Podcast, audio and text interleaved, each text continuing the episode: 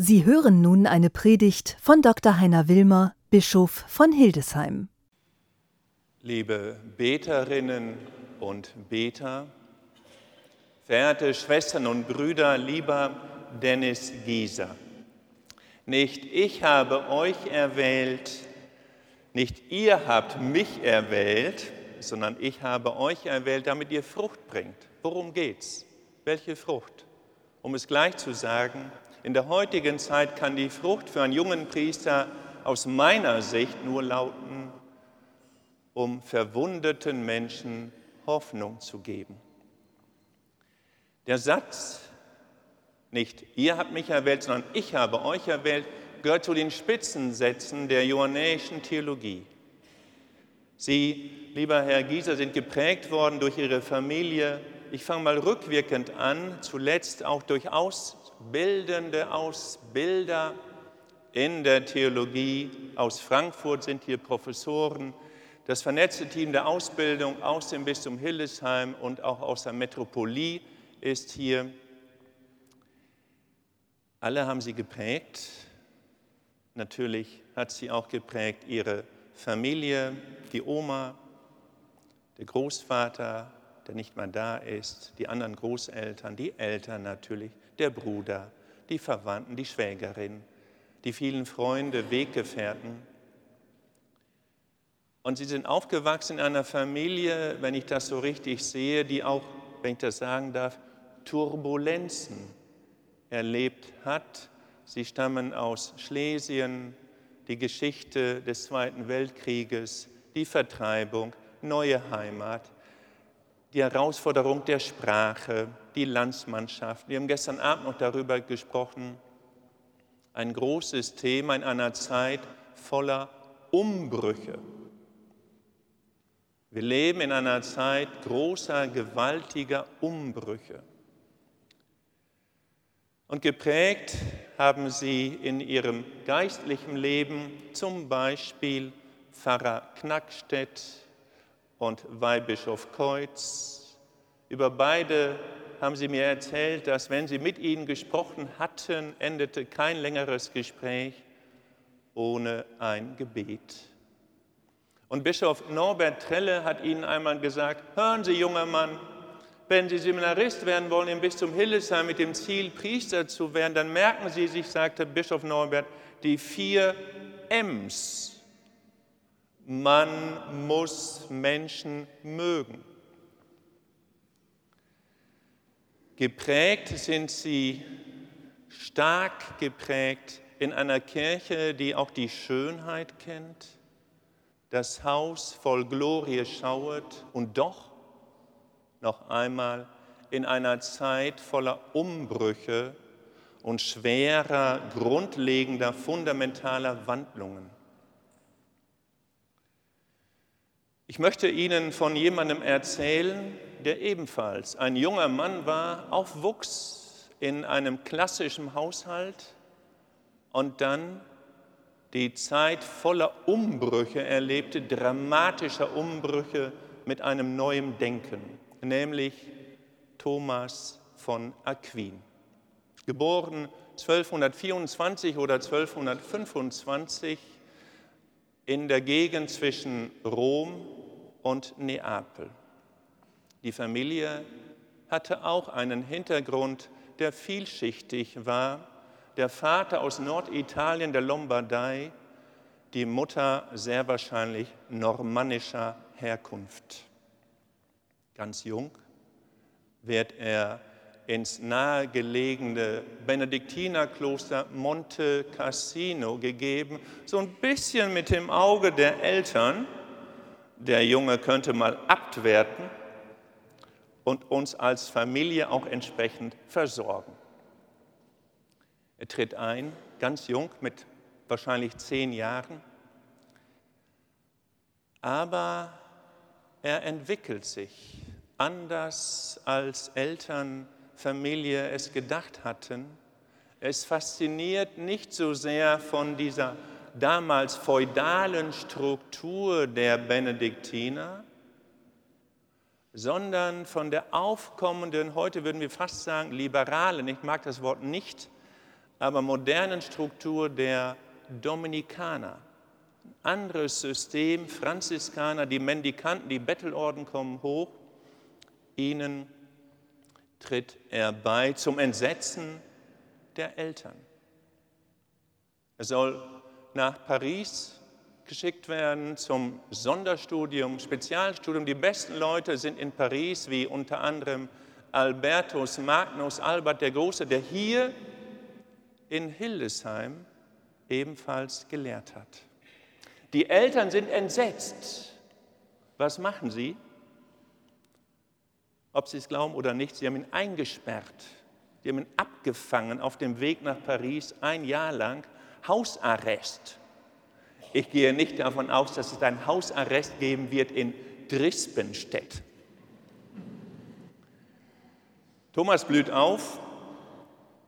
Die Zeit, in der er lebt, ist voller heftiger Umbrüche. Wir können uns das heute kaum noch vorstellen, denn zum ersten Mal in der 1200-jährigen Geschichte des Christentums bekommen die Christen Druck durch die Vernunft. Und zwar so massiv, wie es diesen Druck durch die Vernunft ein ganzes Jahrtausend nicht gegeben hatte. Es kommen plötzlich Stimmen auf, die sagen, ja, stimmt das denn in der Bibel?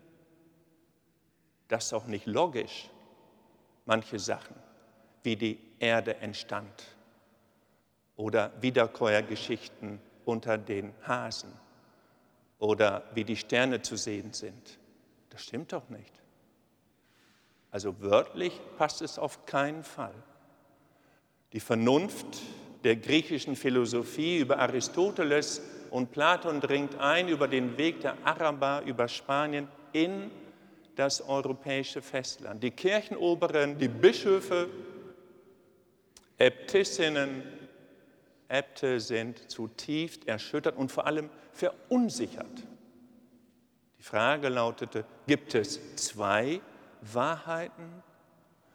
Die Wahrheit der Bibel, diese Geschichten, oder daneben noch eine getrennte Wahrheit, die junge Menschen plötzlich faszinierte, die Wahrheit der Argumente, der Vernunft, der Moderne, das Hineinpassen in die Welt.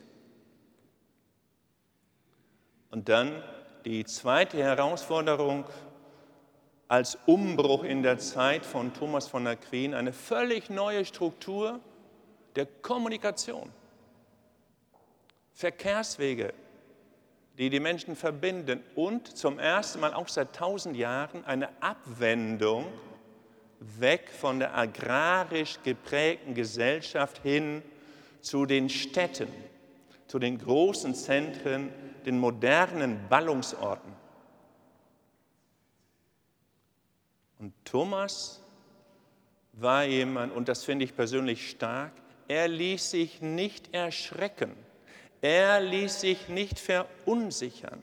Er hatte die feste Überzeugung, es gehört irgendwie zusammen. Es kann nicht sein, dass es unterschiedliche Wege gibt, zwar unterschiedliche Ansätze, aber am Ende steht alles, sowohl die Vernunft als auch die biblische Wahrheit, auf demselben Fundament.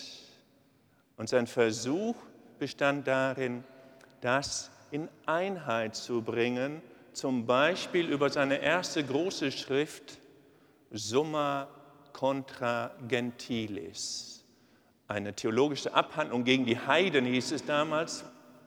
Interessant, es war nicht seine Erfindung. Thomas war ein gehorsamer junger Mann. Er ließ sich durch seinen Ordensoberen, damals durch den Ordensmeister, fragen, kannst du, Thomas, du bist so intelligent, uns nicht ein Buch schreiben, mit dem wir mit Argumenten in die Welt gehen können, hin zu den Menschen, zu den Ungläubigen, zu den Andersgläubigen, um mit Argumenten ihnen die Botschaft Jesu Christi zu verkünden, um mit Argumenten Missionare zu sein. Thomas war, wenn man so will, ein intellektueller Missionar. Schrieb dann die Summa Theologiae, ein großes Buch über Jahrhunderte, Fundament aller Ausbildung innerhalb der katholischen Kirche. Im Vorwort, im Proömium heißt es, und man merkt dort seinen Geist als Pädagoge, er zitiert den heiligen Paulus aus dem ersten Korintherbrief, Kapitel 3, Vers 2, wenn er sagt, ich gebe euch nicht Fleisch, zu schwierig. Ich gebe euch Milch zu trinken, sodass ihr es vertragen könnt. Mit anderen Worten, Thomas von Aquin hatte die Gabe, nicht über die Köpfe der Leute hinweg zu sprechen. Er hatte das große Geschenk, so zu sprechen und so zu handeln, dass Menschen ihn möglichst verstehen konnten. Ich muss allerdings gestehen, in meinem Studium habe ich von dem, von dem er meinte, das sei Milch, nicht immer alles gleich verstanden. Und dann schrieb Thomas ein kleines Büchlein, das nicht so bekannt ist aus den Questiones, den Fragekatalogen mit dem Titel De Potentia Dei. So wie steht über die Potenz Gottes, besser müsste man übersetzen in ein vernünftiges Deutsch über das Vermögen Gottes, über die Kraft Gottes. Und in diesem kleinen Buch sagt er einen Satz, der für mich ein Schlüssel ist, auch heute, um in einer modernen, säkularen, industrialisierten Hochkultur vom Glauben zu sprechen. Thomas sagt, quid Deus est nescimus. Was Gott ist, wissen wir nicht. Thomas hatte einen riesen Respekt vor dem Geheimnis Gottes, vor der Unergründlichkeit Gottes.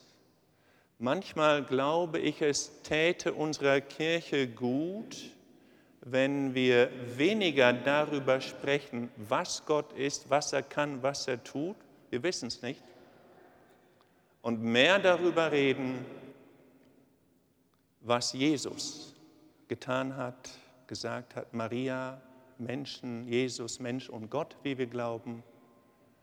Aber Gott bleibt das große, unerforschliche Geheimnis. Lieber Dennis Gieser, ich möchte Ihnen hier öffentlich einen Auftrag geben, ein Buch zu schreiben mit dem Titel, ein kleines, ein Opusculum mit dem Titel De potentia hominis, über das Vermögen des Menschen. Kein Schrecken, es ist ein Buch eher in ihrem Herzen. Und ich will auch sagen, worum es gehen soll in diesem Buch, eine kleine Auftragsarbeit, dass Sie darüber schreiben, innerlich, was der Mensch ist vor Gott und um ihnen eine Perspektive schon zu geben. Ich persönlich glaube aus den vielen Gesprächen mit Menschen, wir sind verwundet.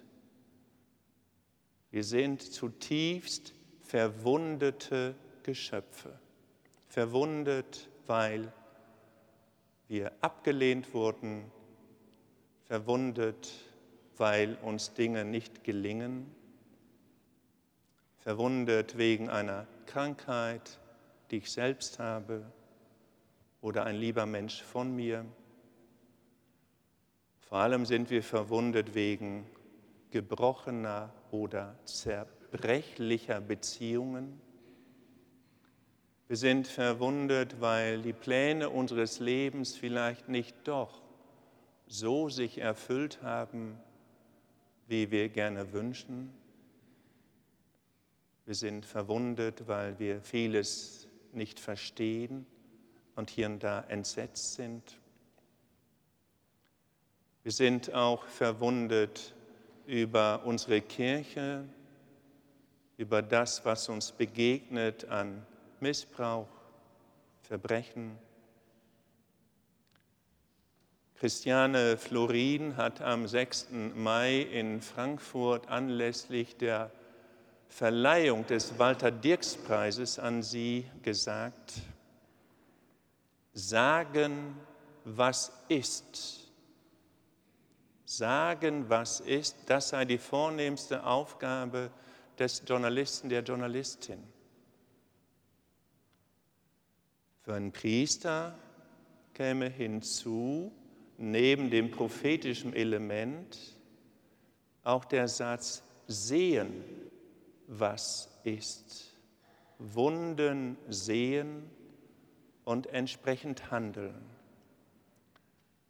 Auch wenn dann beide Lieder gelten mögen, das Lied, das wir zu Anfang gesungen haben, ein Haus voll Glorie schauet,